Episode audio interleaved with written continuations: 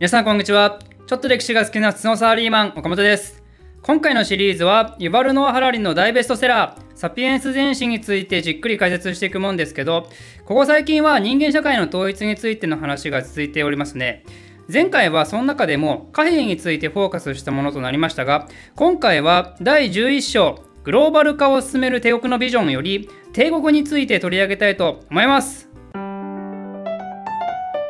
早速ですけど、帝国って何でしょうかね？映画とかゲームとかの影響もあって帝国って聞くととりあえず巨大で悪い連中が多くてそして一人の独裁的な皇帝によってコントロールされてるようなねそんな印象があると思うんですけどサピエンス全史では帝国についてはこのように定義しています。帝国っていうのは2つの重要な特徴を持った政治秩序のことを指すと。1つ目はそれぞれが異なる文化的アイデンティティと独自の領土を持ったいくつもの別個の民族を支配していること。単民族の国家は決して帝国にはならず複数民族存在しているとしてもその民族たちは決して同じ文化圏の中にいたわけではなくそれぞれ別の文化の中にいたってことですよね。ちなみにどのぐらいの民族が支配下にいればよいのかっていうのはサピエンス電子によると23では足りず20や30までは必要ないってことで、まあ、その間ぐらいにあれば良いってことです。でもう一つの帝国の特徴は変更可能な境界と潜在的に無人の欲を持つってこと。ま、ちょっとこれだけだと意味不明かもしれませんけど、今の時代、国境っていうのは基本的に明確に区切られているんで、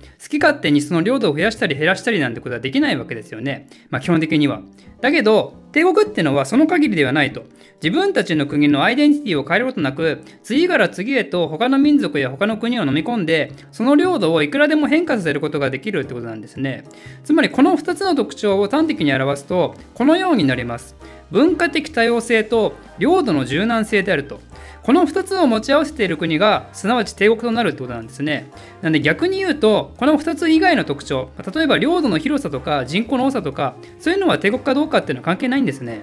さらにはイバルノ・ハラリは統治形態も別に関係ないって言ってるんで皇帝がいようといまいとさっき言った条件を満たしていればそれは帝国であるとしています。もう分かりやすいとこだとイギリスとかね領土は植民地で大きく広げたしでそこには多くの支配下民族がいたしなんでイギリスは皇帝がいなくとも帝国であったと、まあ、ここは大英帝国って通称があるんで、まあ、普通に分かると思いますけど規模が小さなとこで言うと古代ギリシャのアテネもそれに当てはまりますね。アテネなんて全盛期においても現代のギリシャよりも小さいのにその今のギリシャは帝国ではなく古代の小さいアテネが帝国だったっていうのは、まあ、感覚としては不思議かもしれないですけど、まあ、でも実際当時のアテネは100以上の独立した都市国家を征服しながらそして徐々にその支配下地域を広げていったっていう、まあ、先ほどの帝国の定義にまさに当てはまるわけなんですね。この文化的多様性と領土の柔軟性を持つのが帝国っていうふうに捉えると実は近代よりも古代の方が圧倒的に帝国が出現する可能性が高いんですよ。なぜかというと昔に遡れば遡るほど今よりも段違いに多くの異なる民族がいてそれぞれが現在の典型的民族よりも少ない人口で狭い領土に住んでるから。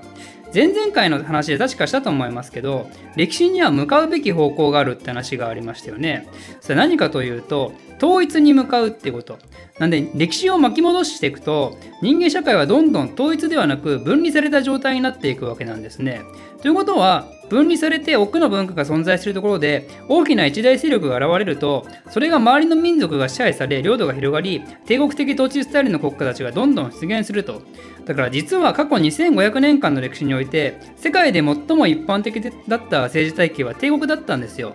じゃ記録が残ってるところで世界最初の帝国っていうのはどっかっていうとこれは紀元前2250年頃のサルゴン1世が建国したアッカド帝国になりますね。サルゴンはもともとメソポタミアの小さな都市国家の王だったんですけど数十年のうちに、まあ、あれよあれよと他の都市国家を征服して初めてメソポタミアを統一したんですね。そんな彼の2つ名はその偉業にふさわしい戦いの王っていうもの。かっこいいですね。ただまだアッカドっていうのは領土としてまだまだ小さくてそこまで大きな影響力がなかったけどその後時代が進むともっと巨大で影響力の大きい帝国が出現していくことになります。例えばアケメネス朝ペルシャ紀元前6世紀にキュロス2世の手によって誕生して前世紀にはオリエント一帯を征服した世界帝国ですね。今のイラン人からしてもそのキュロス2世はイランの建国者として扱われているらしいです。アッカダとペルシャを比較するとそのハンターはもちろん大きな違いがあるんですけどそれだけでなく投資者の意識もまた変わってきていますアッカドの場合サルゴン1世は全世界を支配者ぜ俺って最強だぜみたいな、まあ、言い方悪いんですけど、やや自分よがりの視点が強かったのに対して、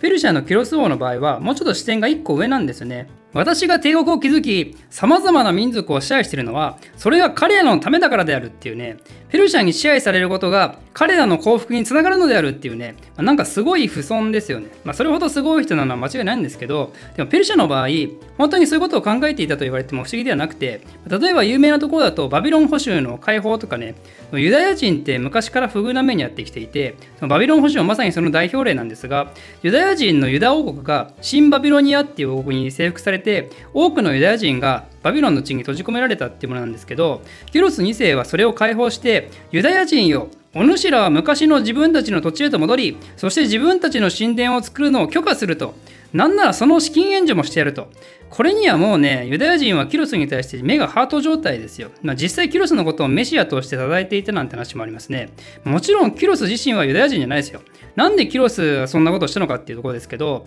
これはまさに世界帝国の帝王として自分の支配下にある人たちの福祉と幸福に責任があると感じていたかららしいんですよ。まあ、これが本当だとすると、とんでもないメタ的感覚の持ち主ですよね、キュロスって。紀元前6世紀の人ですよ。ローマ帝国だってまだ存在してないし、なんなら日本なんてまだ縄文時代ですよ。そんな時代に帝国民全員の利益を追求する責任があるなんてね、ちょっと頭おかしいレベルですよ。そうホモ・サピエンスの生物学的な話をするとサピエンスは本能的に自分たちと違う社会にいる連中を敵視するんで多民族に対しては排他的になるのが通常なんですけどキロスがやったことはその逆で他の民族を自分たちの世界に率先的に取り込んでそして一つの大家族として帝国を運営していくっていうねで自分は親だから子供に対してちゃんと育てる責任があると。こういう包括的な帝国運営という考え方はペルシャの後の帝国たちそのアレクサンドロスの帝国やローマ帝国、中華帝国、イスラム帝国、あとインド帝国にも継承されるようになります。別にペルシャのやり方を模倣したわけではないですけど、